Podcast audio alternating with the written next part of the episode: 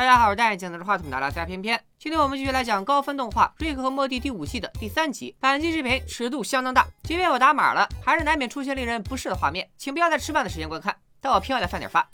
故事一开始，外公老白和外孙小黄穿上了定制 T 恤，妄想着靠这一身 T 恤吸引女粉，连老天爷都要看不下去了。突插一道惊雷，虽然没有天塌地陷紫金锤，却见酸雨从天而降，将小黄刚拿到手的 T 恤射得千疮百孔。一只一看就是反派的大耗子骑着摩托，随着酸雨从天而降，叫嚣着要烧光一切。关键时刻，环保少女闪亮登场。为了改善逐渐恶化的环境，大自然选出了来自不同种族的四名人类，赐予他们掌控火、水、风、土四种力量的戒指。合体后就能召唤出环保少女，她拥有强大的超能力，致力于保护环境。环保少女上来就是一键三连，只见她先用飓风之力清理酸雨。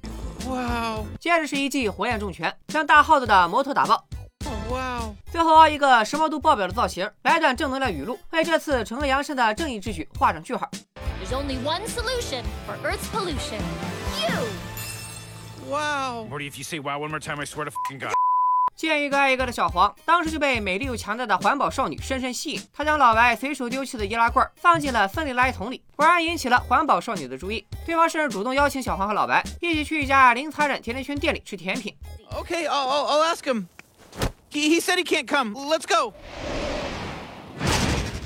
经过这次约会，小黄加上了环保少女的微信，二人之间埋下了爱情的种子。看到外孙被别人抢走，老白顿时醋意大发。刚好外孙那小花又又又失恋了，老白眉头一皱，计上心来，摊开星图，指向遥远的银河彼岸，那里有三颗相邻的星球，正面临灭顶之灾。第一颗即将被它的太阳吞没，第二颗马上就要被吸入黑洞了，第三颗正面临小行星撞击。正所谓末日当头，百无禁忌。这些星球上的原住民们非但不想着逃难，还开启了末日 party。老白打算带着他最爱的外孙女加入他们的末日狂欢，说着就给小花套上了定制款战斗版 T 恤。好。家伙，真是毫无修改痕迹。小花不顾父亲父辈的阻拦，毅然决然地跟着老爷踏上了邪路，展开了支线故事的冒险。与此同时，小黄发现三百公里外发生了严重的森林火灾，料想环保少女肯定会前往救灾，就想借书本的信用卡买火车票去火中寻爱。爱情就是玩火，何况小黄是真的去玩火。书本担心小黄的安全，自然拒绝。但小黄精虫上脑，根本听不进去。这森林他去定了，不为别的，主要是为了环保。I'll get the wine. Thank you. 熊熊山火吞没了森林，就连州长都下令强制撤离，彻底放弃了扑灭大火的希望。危急关头，环保少女及时赶到，释放冷冻喷雾，轻松解决了大火，却发现了一道熟悉的身影。原来是小黄为了救一只兔子，冒着大火闯进森林。经过一番令人尴尬的对话，他俩的关系本该更进一步。Uh, well, oh, all right. The next step, you want want to go out again? I do, but uh, Morty, I have kids. Oh, I'll go. 环保少女指的是获得力量戒指的那四个人类：火烧眉毛、水尼哥、叶卡凤琳娜和蔡英土。他们初次召唤环保少女是在九十年代中期，当年一腔热血的孩子们如今都成了油腻中年人，而环保少女也从自然母亲的象征变成了他们推上台前赚取名利的工具。只要戒指还在他们手里，环保少女就要受他们摆布。直到小黄的出现，给了环保少女为爱情奋不顾身的勇气。他借口出去搜集废电池，深夜闯入了小黄的房里，两人打算互相充充电。有诗云：“少年红粉共风流，锦帐春宵恋不休。”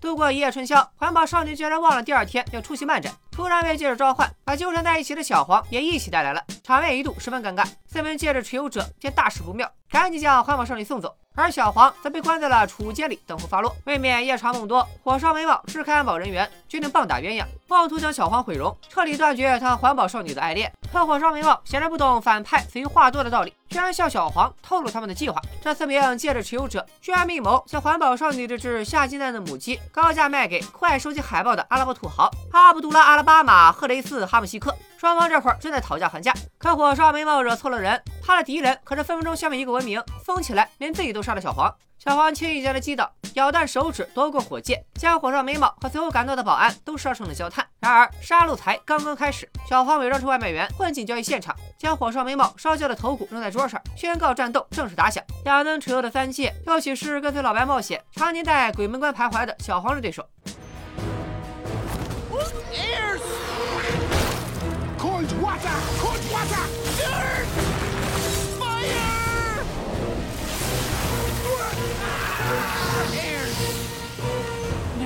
Together, Planetina. 阿拉伯土豪阿卜杜拉·阿拉巴马·赫雷斯·哈姆西克企图反杀，却被小黄利用四界之力推入水缸，被宠物海豹愤而使之，获得了应有的惩罚。解决了四界，小黄带着获得自由的环保少女见家长，想让她搬进家里来，甚至讨论起了二人的婚事。小黄本想获得父母的祝福，可富贵沉迷桌游无法自拔，压根没把儿子早恋当回事。淑芬又兜头来了一盆冷水，劝小黄从长计议，青春期的爱情往往不得善终，不要重蹈他的覆辙。关键小黄今年才十四岁，淑芬不得不扮演恶人的角色，给环保少女下了逐客令。Hey now, it's only a game. Shut up! Okay. My whole life, I've never fit in anywhere. Everything I have to say is always met with an eye roll, as if the act of hearing what I have to say is some exhausting chore. Nobody in this family thinks I can say or do anything right. I've been all over the universe, met hundreds of people, and Planetina's the only one I've ever met that makes me feel like I belong. And you just kicked her out of our house. Morty, please. I will never forgive you for this. 小黄和环保少女私奔，起初一切都和做梦一样美好。他们一起保护环境，为城市提供电力，扑灭森林火灾，驱赶偷猎者。但事情很快就变味儿了。为了减少碳排放，环保少女划烂了车胎，向这是高污染的预言家复制一句：任何事情一旦走向了极端，结局就注定是矫枉过正，事与愿违。可但凡和人类扯上关系，事情就会无可避免地走向极端。一群矿工为了保住工作，将选票投给了支持高污染产业的议员。环保少女怒了，居然对这样下井还在自愿的矿工们痛下杀手。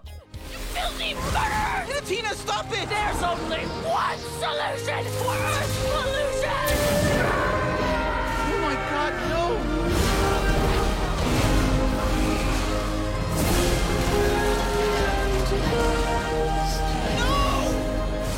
目睹了环保少女滥杀无辜的行为，小黄逃回家里，将对方拒出窗外。即便环保少女再三为自己辩驳，恨不得把心都掏出来，都无法让小黄回心转意。环保少女爱他，但他就无法回应这份爱意。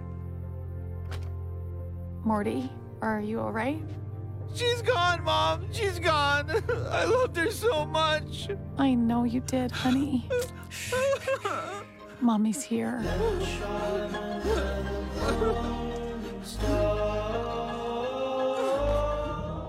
继第四季连名字都没有的亚洲女孩后，小黄又经历了一段荡气回肠的短暂爱情。而在宇宙的另一个角落里，本集的支线故事也在进行。在参加狂欢前，老白照例先立规矩，不准抱怨，不准哭，关键是不准动真感情，哎，就是玩儿。爷仨俩先抵达即将被太阳吞没的肘星，和那傻长在胳膊肘上的肘星人展开了一段不打码就不能过审的跨物种交流。他们赶在太阳吞灭星球之前逃跑，又来到了快被黑洞吸入的三眼星。小花害得如鱼得水，却突然发现三眼星上有个人和整颗星球都格格不入，正是老白在肘星上的炮友大肘子。万万没想到，老白居然对大肘子动了真情，邀请他离开即将毁灭的肘星，加入自己的末日派对之旅。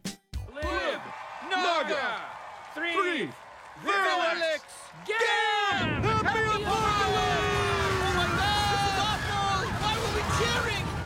这倒数五个数也是挺别致，隔壁的老自媒体录都不敢这么数。总之，三眼星也毁于一旦。老白、小花和大肘子离开三眼星，到达了第三颗即将毁灭的星球扭扭星。勇敢扭扭，不怕困难。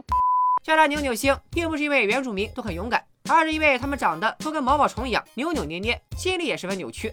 Gay sex with my dad is terrific. What was I thinking? It'll all be over soon. Last chance to pee on me. Anyone?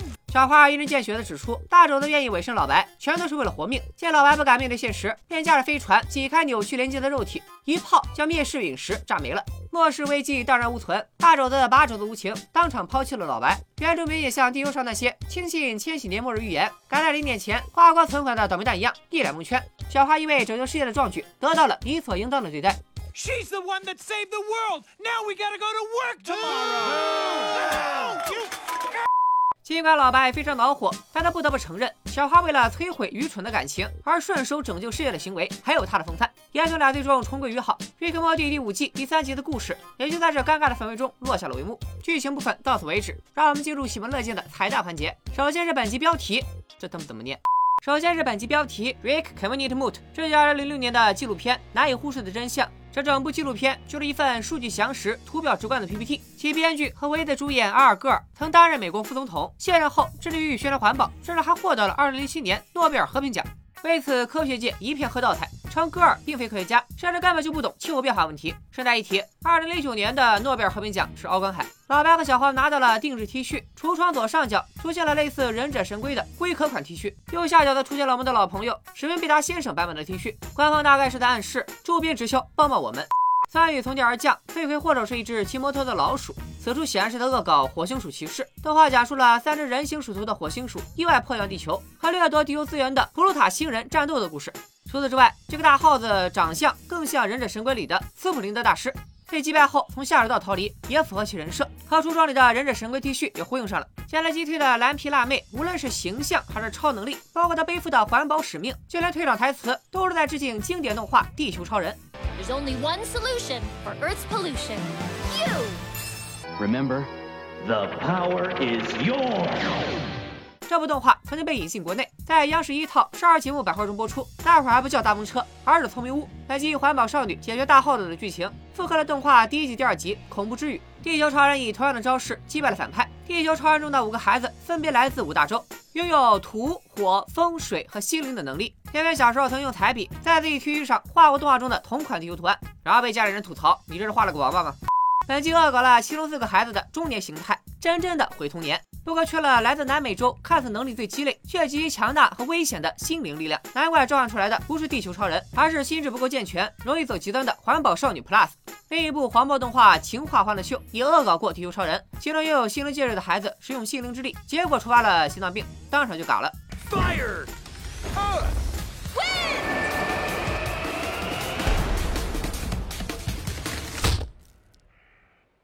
Didn't give him his heart, Arash! You killed him! You fucking killed him! 环保少女的角色前期伪光正，后期不光行为矫枉过正，更是脑残言论频出。制作组在讽刺谁，就不用我明说了吧？How dare you！值得一提的是，本季给环保少女配音的演员居然是艾里森·布里。看过《广告狂人》和《废柴联盟》的小伙伴们，应该对这个超级大美女不会陌生。大家千万不要打开浏览器，更不要点进她的某瓣有人相册，没别的意思，主要怕你们做梦。除了瑞克和莫蒂之外，艾森也是马兰波杰克灵魂角色戴安的配音演员。刚刚失恋的小花称环保少女为第四阶段的超级英雄，自然是在恶搞现实中的漫威电影宇宙第四阶段。给大家讲一个鬼故事：距离漫威电影宇宙第三阶段结束已经整整两年了。没错，漫威已经整整两年没有出新电影了。七月九日的黑寡妇，赶紧来吧！老白主动邀请小花加入末日派对，他挑选的三颗星球中，肘子星即将被太阳吞没。对应美剧《奥维尔号》的第二集第一集，十一颗行星被恒星吞噬，全星系只剩下七十五人。三眼星在黑洞边缘，即将被黑洞撕碎。对应《星际穿越》里那个全都是水的行星，有柳星将遭遇彗星撞击。对应科幻片《天地大冲撞》，地面上的彗星被核弹炸成了大小两块，有柳星的彗星被小花一炮蒸发了。另一面的地球上，起火这片森林的名字梅扎两国家森林，来源于《瑞克莫蒂》第三季的导演胡安·何塞·梅扎两。制作组恶搞自己人，确实有一手。遭到四爷控制的环保少女被迫营业。文化山上的宣传标语是在影射现实中的反 Prop 十六运动。Prop 十六全称加州第十六号提案，意在废除加州宪法中反歧视的规定。一旦通过，加州政府和公共机构就可以光明正大的搞双标，实施差别对待。举个例子，你是一名亚裔，申请加州大学就需要九十分，而另一个族裔只需要三十分，就因为他天生就是人上人种族。好在这一天龙人提案最终没有通过，所以据说那场森林大火指的应该就是加州几乎每年都会爆发的大型山火。环保少女受到召唤，不慎把小黄也带到了漫展。谁知尼哥赶紧用限量版的方口稳定住了局面。可能有不知情的小伙伴会问：这个叫方口的玩意儿有这么火吗？它何止是火，简直火遍全球，坐拥将近九百个 IP，获得了迪士尼、漫威、DC 等一百五十家公司的授权。即便是在去年疫情的影响下，方口的销售额也达到了六点五亿美元。在二零一零年推出的 Pop 系列，也就是我们熟知的大头系列，长安粉丝为了抢破头，明星争相与他合影。我说算不算给他打广告？方口看了就不用给我打钱了啊，直接送我一套福林的娃娃就行。不过这个伏地魔的大头娃娃真的会有人买吗？四界为了名利，将环保少女当做盈利工具，这能把超级英雄搬上台前，靠 IP 发家致富的设定，让我想起了这两年爆火的反英雄美剧《黑袍纠察队》。小黄集齐四枚戒指，使用元素之力将四界一一击败，形象与复联三里集齐无限宝石的灭霸略有重合。